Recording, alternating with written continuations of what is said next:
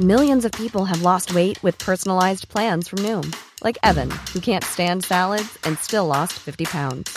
Salads, generally, for most people, are the easy button, right? For me, that wasn't an option. I never really was a salad guy. That's just not who I am. But Noom worked for me. Get your personalized plan today at Noom.com. Real Noom user compensated to provide their story. In four weeks, the typical Noom user can expect to lose one to two pounds per week. Individual results may vary. Bienvenue dans les coulisses d'une scène mythique. Toute une scène sur Rock'n'Folk Radio. 1996, la planète découvre que les Écossais ne parlent pas vraiment anglais, qu'Ewan McGregor tout nu, eh ben c'est cool, et que le papier peint locomotive, c'est un peu badant. He's always been lacking in moral fibre. He knows a lot about Sean Connery. That's hardly a substitute. Do you see the beast? Have you got it in your sights? Clear enough, Mitch Moneypenny. Trainspotting est clairement le film le plus marquant de l'année 96. C'est l'adaptation par le fabuleux Danny Boyle du livre d'Irvin Welsh, un des auteurs les plus jouissifs de tous les temps.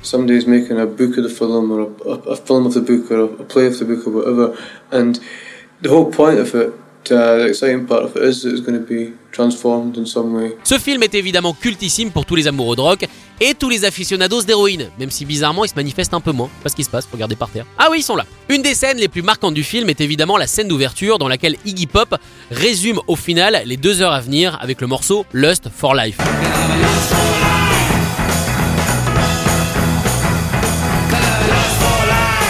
Je dédie ma vie à la luxure.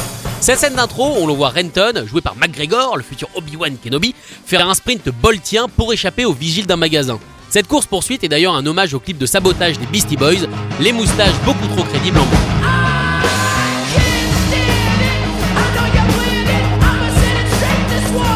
En plus de courir au son d'Iggy Pop, Mark Renton balance un discours, le fameux Choose Life.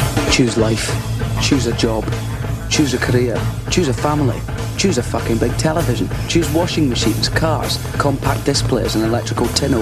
À la base, Mark devait balancer ce monologue au milieu du film, mais Danny Boyle et John Hodge, qui d'ailleurs jouent un des vigiles, ça le fait perdre un peu de poids, n'arrivaient pas à trouver un début fracassant. Rien de colère, rien de marché, vas-y passe, fais voir, je mets ça là, non ça tient pas, c'est pas beau.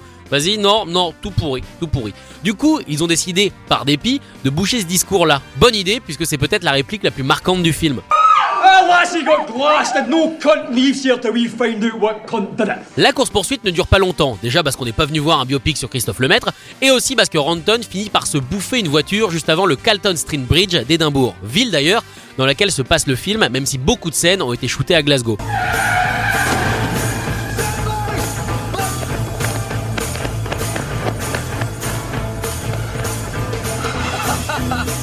Cette scène a été un calvaire puisqu'elle a duré plus de deux heures, que Monsieur Boyle n'était pas satisfait de l'accident. Imaginez, plus de deux heures à se faire renverser pour Ewan McGregor. On part sur une bonne journée. Ah bah ils connaissent pas les accidents du travail là-bas.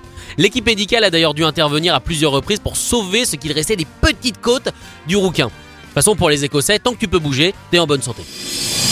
Retrouvez toute une scène en podcast sur rock'n'folk.com.